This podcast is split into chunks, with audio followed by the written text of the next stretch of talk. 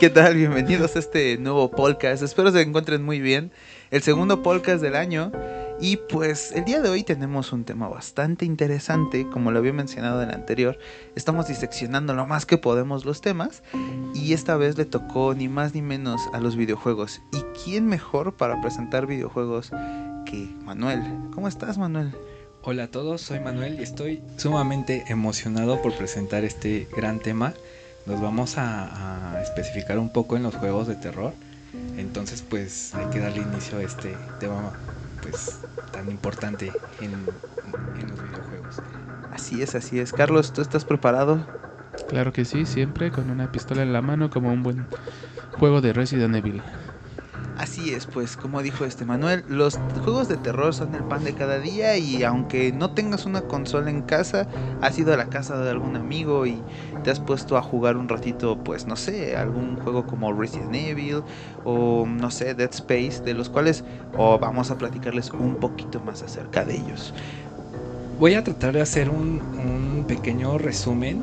Eh, la verdad es que el tema es bastante extenso, son miles y miles sí, como esos casi millones de, títulos de terror, ¿no? Pero pues vamos a mencionarlo los más importantes. Sé que van a faltar muchos en la lista, pero pues vamos a hacer eh, eh, el intento de, mencionarlos casi todos, ¿no? Bueno, pues empecemos primero de que pues el primer juego de terror que se hizo fue para la consola de Nintendo y se llamaba Sweet Home. Eh, fue creado en, Japón y pues nada más salió ahí. Y no, no existía tanto tanto panorama en, juegos de terror, pues ya que eran 8 píxeles lo que se tenía en ese entonces. Y pues realmente era difícil que te asustaras o, que te intrigara tanto la historia. Pero pues se fue dando poco a poco en estos juegos pioneros. Y de ahí podemos saltar a, Castlevania, ¿no? Que también es un imperio. Eh, podríamos hablar uno, dos o hasta tres programas de puro Castlevania. Que también eh, abarca muchísimos juegos. Y pues el tema de Castlevania pues es, eh, es como un poco fácil o resumido que despierta cada 100 años. Entonces la familia Belmont y tiene que ir a, detener al conde Drácula, ¿no? Es básicamente el resumen así escrito de, de Castlevania. Entonces, de ahí saltamos a 1993 que aquí sí es importante mencionar este juego porque hizo el parte de aguas de, todo, ¿no? Yo creo que hasta la fecha, si no hubiera salido este juego, no, no hubiéramos, este, nos hubiéramos perdido grandes títulos, ¿no? Y hablo de Doom.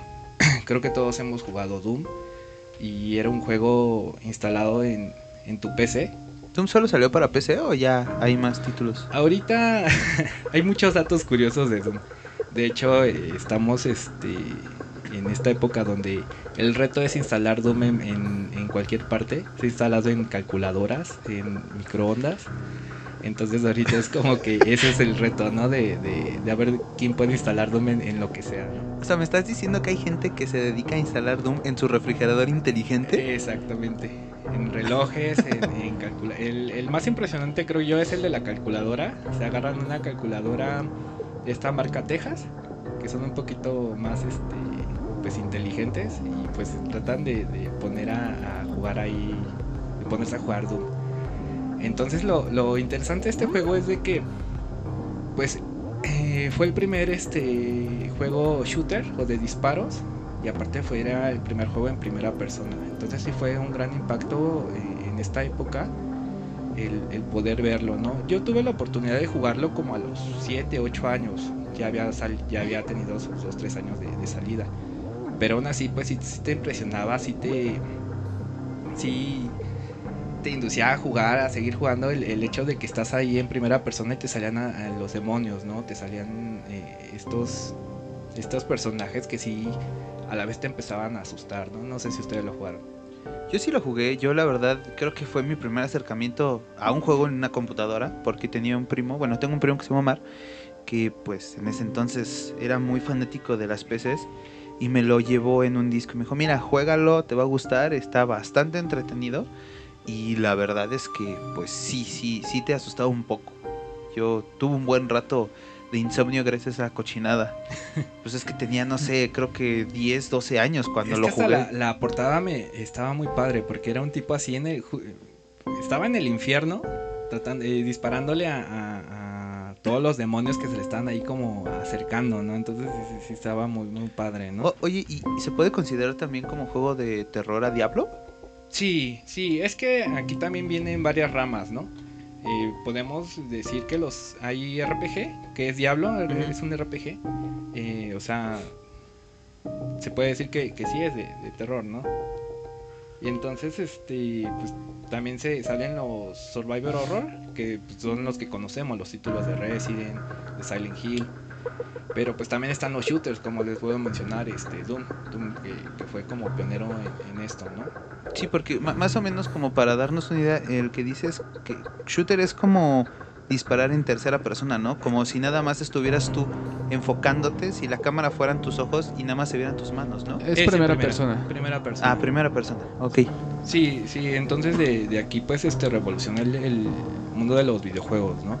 Entonces, este, pues de ahí ya empezamos con otras dos grandes empresas que siento que sí hubo una rivalidad, aunque no es lo mismo, pero pues trataban de, de que salía un juego y ellos también sacaban otro, que es este, hablamos de, de Konami, que sacó Silent Hill, y del otro lado tenemos a Capcom, Con Resident Evil. con Resident Evil. Que igual vuelvo a decir, podemos hablar de Capcom y de Konami y miles de, de podcasts. Porque pues sí son temas bastante interesantes en el mundo de los mí me gustaría complementar un poquito, yéndonos un poquito más para atrás, con lo de Doom.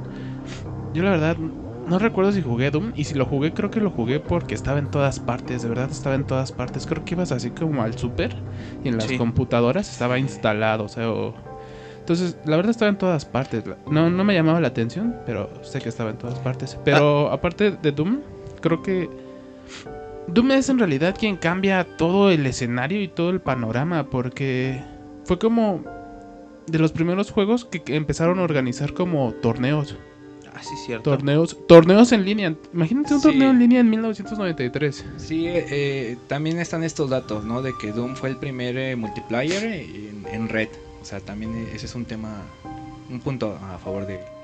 Del O- juego, ¿no? Otra cosa es que eh, este tipo, ¿no? Que lo hizo Carmack, John Carmack, este, que fue después quien desarrolló Quake, ¿no? Sí, Quake Ok. 1 y Quake 2. Quake también, que esos juegos también estaban en todas partes y se hicieron Con, con- como... con respecto a eso, había unos juegos que eran muy parecidos a Doom, pero ya un poquito más llegados a, a unas a una idea más gráfica mejor, o sea, mejor hechos como gráficamente. Se llama House of Dead. Sí, sí eran como arcade. Ándale, sí, y, que- y que se manejaban muy similar a Doom. O sea, yo la primera vez que jugué esas cosas dije, pues es que esta cosa es como Doom, pero como pero actualizado. ¿Tienen algo que ver? No, no tienen conexión, pero pues vo- volvemos a lo mismo. Doom fue el, el pionero de todas estas sagas y, y influencias de que encontramos como el, el juego que dices, ¿no?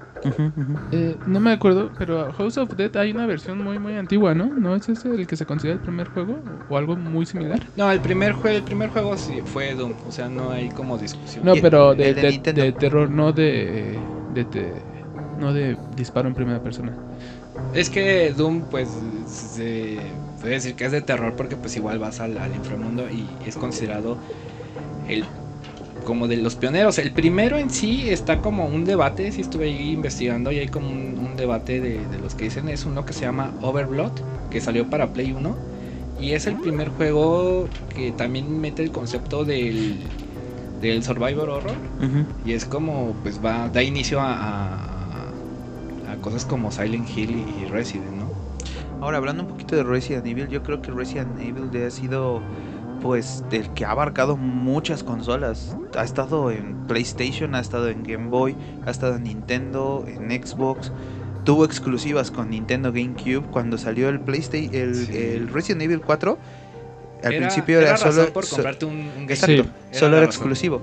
Yo recuerdo que mi razón fue no esa, sino que dijeron, aparte del 4, vamos a hacer un remake del 1 y del 2 Sí. que fue muchas mu- muchos muchas veces agarramos el cubo y en la casa de Carlos nos pusimos a jugar Resident Evil 1 Y me parece que eh, exclusivamente tiene el Zero. el Zero sí Zero también es parte pero hablando de Resident Evil un poquito ¿qué se considera como, como lineal a la historia? O sea, ¿es 0, 1, 2, 3, 4, 5, 6, 7? Es que hay 31 juegos de Resident Evil, de los cuales son remakes y de los cuales son historias como alternas, ¿no? A, Ajá. a Resident Entonces sí está como...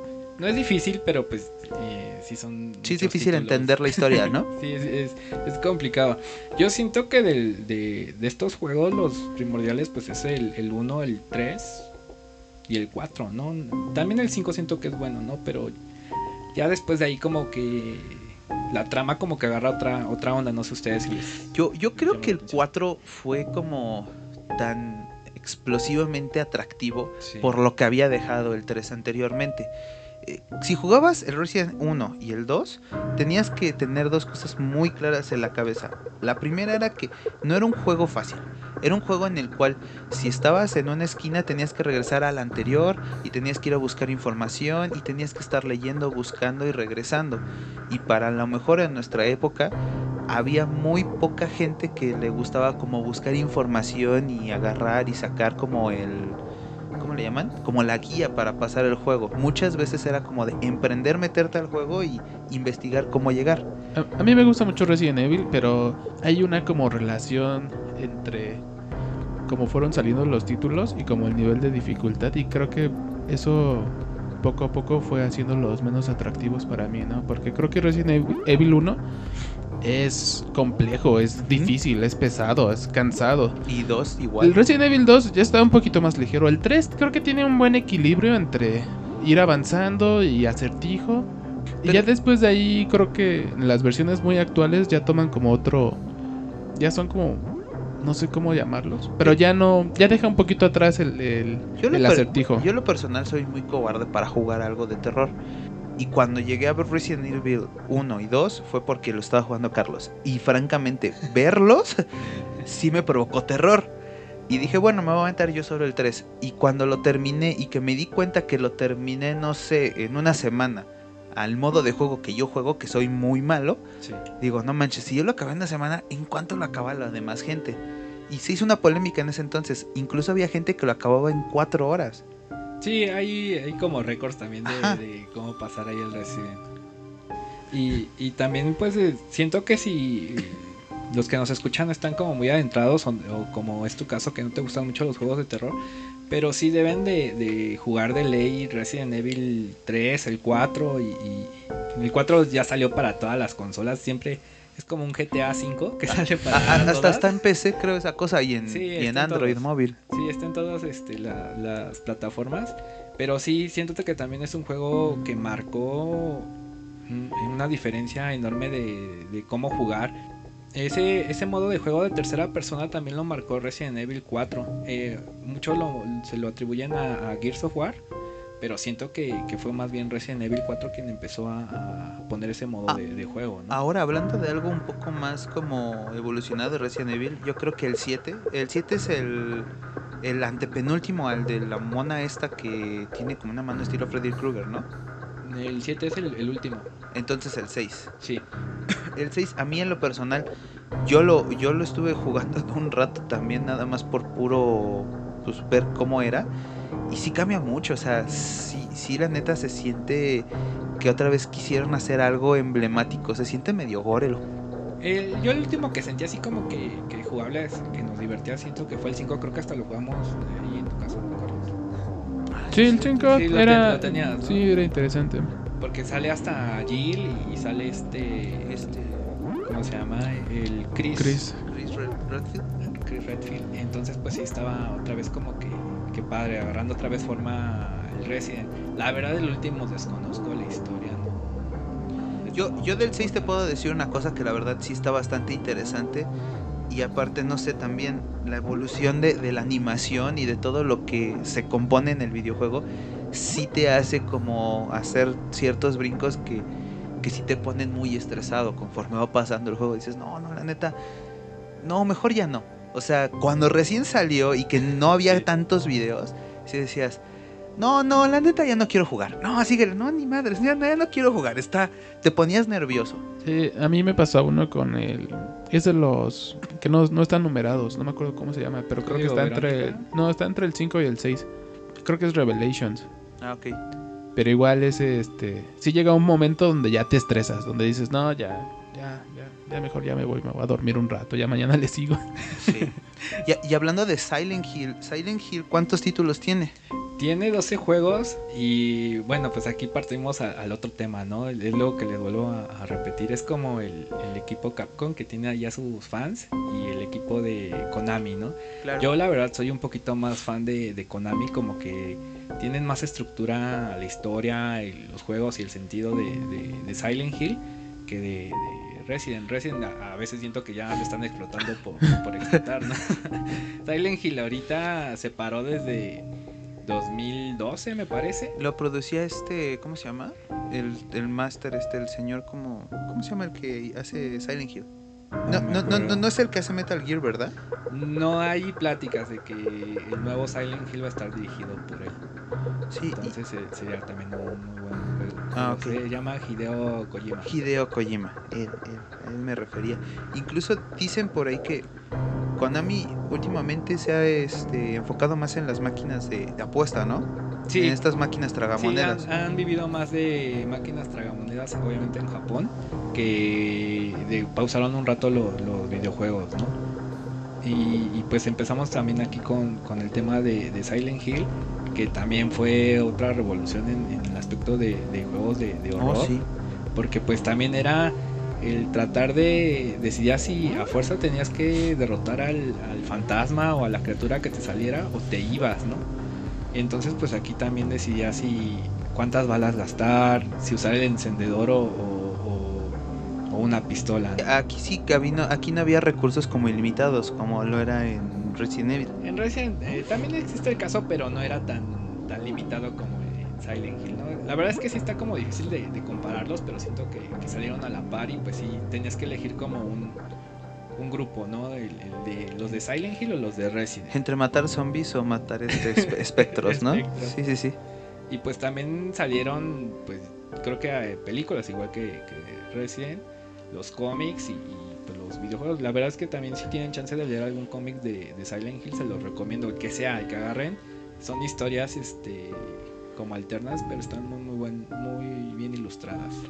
Otra cosa es que si quieren iniciar a sus hijos pequeños en el mundo de Silent Hill, hay una película que se llama Paranorman, que es básicamente Silent Hill para niños. Ah, ¿en serio? ¿Paranorman es Silent Hill? No sabía ese dato, pero Paranorman sí está muy buena, ¿eh? Yo, yo nunca he visto Paranormal. Se me, se me hacía, el nombre se me hacía entretenido cuando la vi en el cine. Pero pues después se me pasó. Pero creo que hoy voy a llegar a ver Paranormal.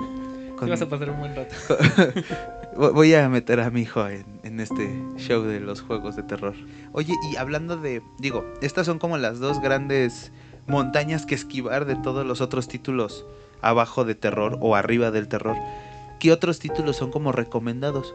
Eh, también eh, eh, creo que coincidimos varios y, y también ha tenido Carlos eh, oportunidad de jugarlo. Es Alan Wake, está considerado como de los mejores juegos creados de toda la historia de pues de suspenso y horror. Es que les digo, hay de- diferentes ramas igual que en las películas. Esta es la historia de un escritor, ¿no? Sí, a ver, cuéntanos un poco, Carlos. Eh, no sé, podríamos hacer un especial del, De Alan de Wake. Alan Alan Wake, Wake. pero pa- para mí Alan Wake es una, es una joya, es una obra de arte completamente. Pero Está clasificado como terror psicológico, entonces este sí es, es un escritor y pues tiene que estar ahí metiéndose en el mundo y investigando varias cosas. aparte es como muy cinematográfica, es como se complementa aparte de la historia, Ajá. es como una película. Entonces no es tan como, como los video, la mayoría de los videojuegos que es como, como una línea, ¿no? Entonces este es Sí. como más, más complejo. Está como diseccionado, se podría decir. Sí, además como el final también es, es diferente, ¿no? No es un final así como de que mata a este tipo y, y ya no, o sea, es como, el final es como descubriste algo, ¿no? Y hablando, no sé, por ejemplo, de. Hay un, hay un título que me gusta a mí mucho. Que, que he tenido oportunidad de jugar cuando he estado con alguien que tiene un Xbox. Ba- Bioshock. Bi- Ah, Bio- sí. Bioshock. Bioshock. Bioshock se me hace algo bastante increíble. Sí, salió en el 2007 para el 360. Entonces, este, igual tiene un, un estilo steampunk, eh, el cual, pues, así como que es de los 50, pero todo, todo, todo moderno, ¿no? Eh, Se, se me hace como muy sacado e- ese juego y Fallout, como que lo siento Sí. como muy con pegados de la mano. Sí, creo que son de la misma. Ah, ¿son de la misma casa? Sí, Ok, ok. Pero digo, esa cosa es bastante entretenida. Sí, y Sí, aparte también te saca buenos sí, te, sí te sustos. saca unos sustos bien gachos, pero es muy entretenido. O sea, te va llevando poco a poco de la mano y de repente ya te dan las 2 de la mañana y dices, madres, esta cosa está buena. sí, sí, sí. O sea, son de ese tipo de juegos bastante agradables. Quiero complementar en la plática de lo de Resident Evil, nada más como para no dejarlo en el olvido, porque creo que en los últimos años se fue como dejando allí en el cajón y ya poca gente creo que lo recuerda, pero a mí ya saben que me gustan los dinosaurios, entonces Dino Crisis 1 es Oh, sí, es cierto. es muy bueno, es muy sim- es, es similar a Resident Evil, es casi igual, es la misma plataforma. Dino Crisis, pero Dini- Dino Crisis 1, al igual que Resident Evil, es pesado, es cansado. Pero Dino Crisis 2 es un juego que disfrutas. Sí, es un juego muy bueno. Yo, yo no he tenido la oportunidad de jugar a Dino Crisis, la verdad. No sé, como que. ¿Te das cuenta que es un Resident Evil 3? 3. Con dinosaurios. Sí. Y Ah, de órale. día, y de día. Ah, y de día, sí, ah, está bien. Sí, entonces es igual que Resident Evil 3, es un juego que puedes avanzar como a buen ritmo, disfrutas, lo terminas más o menos en un buen tiempo Ok. y quedas satisfecho. Ah, algo que estábamos platicando Manuel y yo en el inter de estar planeando este podcast, Dead Space Sí, Dead Space también. es, es una cosa también muy maravillosa. Y a quien se le haya ocurrido, yo creo que es la peor pesadilla de Elon Musk. Musk. porque Ir por minerales a, sí, a otro sí. mundo. Eh, eh, es que ya después de que lo, lo estuve viendo, yo dije, me imagino ese cabrón bajando y así todo el mundo diciéndole, ¿cómo le fue, señor? Y él, no, sáquense la chingada, no vuelvo a subir allá. Toda mi tripulación se convirtió en xenomorfos y, y los tuve que mandar a la goma. No, no, no, no, no, ni madres. Es más, les voy a regresar el dinero de la camioneta que no les he dado. O sea, así me lo imaginé de... Oye, pero hablando de xenomorfos, y perdón que me vaya un poquito para atrás, pero también me acuerdo que había un juego de Alien que era buenísimo, Oh, que también cierto. era... Era una cosa bien extrema. Y ese Pero también creo que salió para, Cubo. ¿Para Cubo? No sé, no, yo recuerdo que... Creo más que... nuevo, ¿no? más viejo, Más como viejo. yo creo de Nintendo. Ah, ok, sí, sí, sí, sí, tienes razón. Sí, Así era- todo, todo pixeleado. Es- Y era también en primera persona. Sí, y estaba también este. Era estresante. Era Ah, sí, sí, estaba. Y aparte se veía bastante bien para la época. Sí, sí. Y no se acuerdan si era para Super, No, era para. 64. Me parece que era para NES. Y, Para y sí, NES. era para NES porque creo que yo lo jugué más bien en el Sega. Ok. Que Pero también. eran a la par. El de los nuevos es el Alien Isolation, que está también considerado como de los mejores juegos de, de terror que han, que han creado. Y sí, sí, sí he jugado a- a- alguna vez. Está muy bueno, se lo recomiendo porque es lo mismo, está el, suspenso de que te va a salir alguien, de que te tienes que correr, de que no te puedes enfrentar con él, sino que tienes que correr, te tienes que ocultar, cerrar puertas. También se lo recomiendo, no, no dejen de jugar. Ah, hay un juego que no sé si ustedes lo recuerden, bueno, más bien no sé si ustedes sepan cómo se llama, pero es de un tipo que entra a un manicomio y trae una cámara. Ah, ok, estamos hablando de Manhunt. Esa madre. Este, eh, Manhunt eh, igual eh, salió en el, déjame acuerdo, Es que esa cosa 2003. Era un juego completamente gore. es para PlayStation 3, ¿verdad? 360 y PlayStation 2. Ah, dos. Entonces, este, lo hizo Rockstar de los GTA, pero sí era bastante violento. Lo, lo prohibieron en, en muchos lados. Tú puedes agarrar un vidrio y, y hacerles como una especie de fatality a, a tus enemigos. Y podías agarrar vidrios, palos, eh, pistolas, lo que quisieras, ¿no? Y, y los matabas, les sacabas los ojos, les volabas la cabeza. También traías un machete. Yo tengo una anécdota bien gacha con ese juego. A ver. Porque es que me estaba tratando de acordar para qué consola era. Pero un día estaba en el Walmart del Toreo, que es de 24 horas. Sí. Y estaban las. La- los estos anaqueles de los videojuegos. Ves que tenían la tele del Play, del de Xbox y de y sus juegos. Y estaba ese juego. Pero este ya estaba alguien jugándolo y veía que estaba con una cámara. Y yo me fui un rato y regresé. Pero para esto te cuento que fuimos al Walmart como a las 2 de la mañana porque a mi mamá y a mi abuelita les gustaba hacer compras de la madrugada. No, sé por eso, qué. Pero este, total, se van y ya dejan el play. Y yo me pongo en el juego y estoy jugándolo. No pasaron ni dos minutos. y estaba jugándolo y se va la luz en el Walmart. Y yo nunca había visto un Walmart apagado. Pues todo oscuro, ¿no? Es que lo curioso es que se apaga y como en segundos se prende una luz roja como supongo que del no break para que nada más que esté pasando corriente a los refrigeradores. Entonces, en ese momento, electrónica lo habían movido al lado como de pues no, no, no al lado, pero sí como muy cerca de las de, del área de, de, las cosas frías. Sí.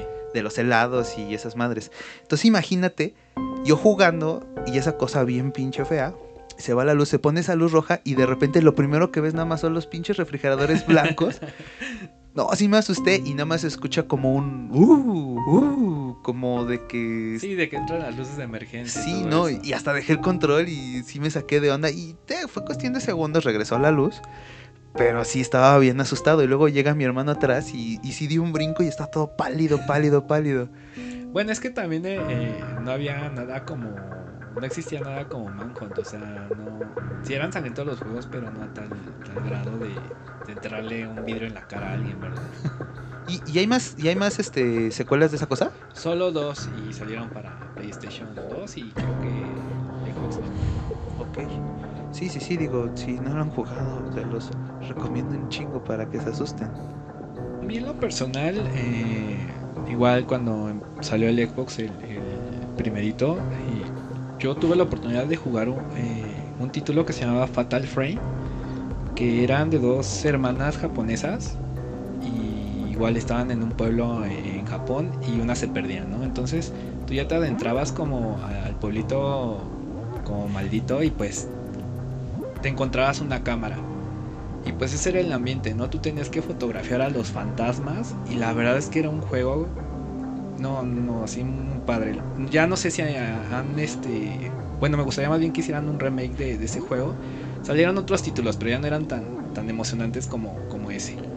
Igual si no lo han jugado, la verdad es que sí vale la pena, te guste o no el, terror, vale la pena fotografiar fantasmas. Y, no tenías otra cosa, no había armas, ni pistolas, ni, ni palos, ni nada. pero este juego es raro porque a pesar de que es como de terror, es bonito, es muy bonito. Es muy bonito, porque te salen este como mariposas carmesí y cositas. ¿Y ese para qué consola estaba? Está para, para Xbox, PlayStation 2 y este y PC. O sea, realmente no es, no es difícil conseguirlo. O sea, no es muy pesado y es fácil de jugarlo. Sí, y aparte como ese Carlos es, es, muy bonito, o sea, te sacan varios usos, pero al final te vas dando cuenta que, que todo vale la pena y sí te espantas, pero como que te deja intrigado y quieres seguir más, más y más. De ahí siento que ya otro título ya no, no, no lo han igualado o superado a Fatal Frame. ¿Y, ¿Y, Galerians se podría considerar como un juego de terror también? Sí, definitivamente, terror psicológico. Exponenciado, ¿no? Porque... Sí, digo, es más, digo, creo que es la segunda vez que hablo de este juego, pero, pero es que sí es un juego que me marcó mucho y que francamente pues no sé, digo, si no hubiera sido por Carlos nunca hubiera conocido el juego y creo que esa vez lo conseguimos pirata y creo que lo tienes en original, ¿no? Pero el otro día revisando el podcast, creo que tú me lo llevaste. Entonces, ¿cómo demonios di yo con ese juego? No me acuerdo, pero... Pero lo padre es que eran, ¿qué? ¿Ocho discos o cinco discos? Cuatro discos. Sí, también eso es algo importante, ¿no? O sea, calcular más o menos, pues... La historia. La información que tenían los discos, también como para alimentar los gráficos y los escenarios. Sí, o sea, estamos, estamos hablando de que, de que PlayStation ya tener un juego de dos, de dos discos era muy pesado. Por ejemplo, Resident Evil 2 era dos discos creo que Final Fantasy también tenía dos discos. Es que lo, lo padre eran de dos, ¿no? ya era muy raro encontrar de tres y mucho menos de cuatro. Sí, digo, por ejemplo, ya cuando nosotros nos mudamos al cubo, en el ejemplo de Resident Evil 1, el remake, eran dos discos o cuatro. Creo que eran cuatro discos. Ah, no sé. Cuatro discos, pero es que, o sea, yo nunca tuve la oportunidad de ver tanto tiempo Resident Evil 1 en el PlayStation. O sea, de repente iba a la casa de Carlos y lo jugaba un rato y yo me iba. Pero cuando tuvimos el cubo, compré Resident Evil 1 y, yo la verdad dije, no lo voy a comprar para jugarlo yo. Se lo di a Carlos y él lo jugaba, yo solo lo veía. Porque no te daba miedo. Soy muy cobarde, entonces prefiero, o sea, sí me gustan esos títulos, pero digo, de que yo brinque jugándolo a que solo brinque viéndolo, prefiero brincar solo viéndolo. Y es como ver una película pero alargada. Sí, es lo padre de esos juegos que aunque no los juegues, puedes verlos y... Y te los- emocionas sí. igual. Ujú, Sí, sí, sí. De hecho, a, a mi mamá le gusta verme jugar Silent Hill. ¿En serio? wow. Esto es muy raro. Y no sé, digo, ya este pod- podcast se nos está casi acabando. ¿Alguna recomendación que tengan de algún videojuego de horror, terror? Bueno, a ver, si quieren yo al último. A ver, tú, Carlos. ¿Alguno en específico? Este... Alan Wake. Alan Al- Wake. Alan Wake es muy bueno. Jueguenlo. Jueguenlo porque Alan Wake es... No sabes si lo estás jugando o lo estás leyendo. O sea, eso es como... Con eso sintetizas lo que es Alan Wake. O sea, no sabes si estás jugando un juego o estás leyendo un libro. Yo, yo creo que podría yo recomendar, no sé si es terror, pero a lo personal, a mí sí se me hacía como medio bizarro el aspecto de Beyond Two Soul. Este juego donde sale quien es ahora Elliot Page. Que tienes que tomar decisiones y que ella como que estuvo... ¿Cómo, te di ¿Cómo se dice? Eh, Estuvo expuesta a ciertos tratamientos este, pues, científicos y por eso tiene ciertas habilidades y se separa como una alma de ella y te ayuda como a elaborar el juego. En lo personal a mí se me hace un juego bastante tétrico. O sea, ya considerándolo, eso y Last of Us Oh, sí, son, son muy buenos. No he jugado Last of Us 2 por temor a que sí hay, está muy dividida la, la balanza. Hay gente que lo ama y otra gente que lo odia. Y por ahí, haciendo la tarea, encontré uno que se llama Eternal Darkness. Sí, Eternal Darkness. Creo que sí. ¿Es de Cubo? Sí. Ese es de Cubo y según lo que dicen es el primer título creado completamente por Nintendo como de terror suspenso. Y, y- y está bastante interesante. Lo pude descargar en la computadora y, a pesar de que no tiene las gráficas excelentes y que a lo mejor no te aterran como los villanos, todo lo que es la, la historia y la trama y cómo se van guiando para poder conseguir todo ese proceso está bastante entretenido. Y lo puedes descargar con un emulador y no pesa mucho, pesa como 2 GB. ¿Tú, Manuel? Pues yo los invito a, que jueguen todos esos títulos de, desde PlayStation 1 o si se puede desde antes para que entiendan también como que están agarrando varios conceptos ahora del, del nuevo terror de, en el cine. Entonces eh, ahí van a entender como desde dónde viene, ¿no? Entonces a lo mejor eh, eh, si no tienen alguna consola o, o piensan comprarse una, eh, siento que es buen momento de, de armarse un PC Vita, por ejemplo. Puedes jugar todos Ok. los títulos de PlayStation 1 también hay emuladores para P- eh, PC Vita, o sea, puedes jugar todo lo de lo de antes en un PC Vita. Y pues un, un PlayStation 4 para jugar también los, los títulos ya de Play 2 para, para acá. Y pues en sí yo me yo sigo recomendando Fatal Frame, es un juego que no, no se van a arrepentir de, de haberlo visto. Pues bueno, espero que este podcast les haya gustado. Ahí en la caja de comentarios déjenos qué juego nos recomiendan ustedes como de terror, de suspenso, de shooters. Y también pues díganos de qué otra categoría quieren que hablemos de videojuegos. Muy pronto vamos a estar tratando de hacer lo posible de, de hacer un Twitch y... Vean mis, vean mis en vivos, juego mucho. Ah, sí, cierto, sí. ¿Cómo- ¿Cómo estás en Twitch? Estoy como Wolfman Rotten y ya me encuentran ahí. Hay que recordar, ahorita que dice Manuel su nombre, eh, que también uno de los primeros juegos, que creo que es el que se considera el primero antes de Doom, es Wolfenstein. Ah, sí. Entonces, Ok. ahorita me acordé por tu nombre Sí, de, de juego. de shooter. Y, y aparte de todo esto, ya para terminar, recordar que este agradecer todos esos juegos de de escenarios apocalípticos que nos prepararon para para esta Pa- para esta nueva época que este estamos presente. viviendo, ¿no? Cualquier parecido con la realidad es mera coincidencia, así que pues si quieren prepararse para el siguiente nivel de, de- de esta hermosa pandemia, échense un jueguito de terror. Espero esto les haya gustado, gracias por haber escuchado este podcast, nos vemos en la siguiente.